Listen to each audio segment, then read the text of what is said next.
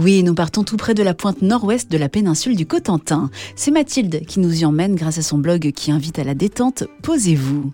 Euh, nous allons avec elle à Biville, petite commune de moins de 500 habitants, où après avoir passé des dunes verdoyantes, vous aurez une vue magnifique sur la mer, euh, sur la grande étendue de sable et sur plusieurs vestiges de béton de la Seconde Guerre mondiale.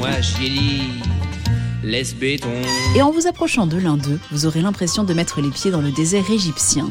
En effet, un ancien bunker a été transformé en sphinx majestueux aux allures de pharaon qui règne désormais sur la plage. C'est le, pharaon, comme, le pharaon qui, est euh, le chef de nous. À quelques mètres, en poursuivant votre balade sur l'étendue de sable, vous découvrirez un autre blocos qui vient lui aussi de subir une transformation radicale. Sur le bloc de Mathilde, vous verrez à quoi ressemblait le bâtiment avant de donner vie, ou presque à un héros de cinéma. C'est l'œuvre de deux street artists Blessy et Baby Kay, euh, qui représentent la tête tentaculaire de David Jones, personnage du film Pirates des Caraïbes, ennemi de Jack Sparrow. David Jones aime voler les âmes, mais n'aime pas les rendre. L'homme pieuvre est dessiné en trompe-l'œil avec les dunes reproduites derrière lui, sa tête couverte d'un chapeau noir et son regard tourné vers vous, au milieu des tentacules vertes qui habillent son visage.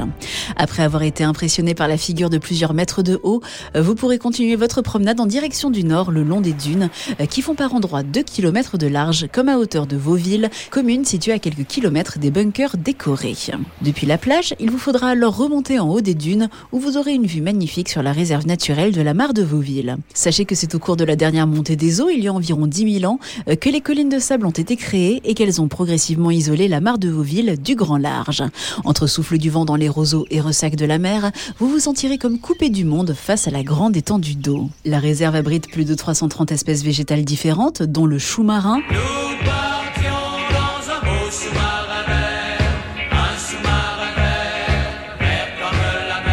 Des centaines d'animaux comme le gravelot à collier interrompu, le fuligule morillon ou encore le triton crété.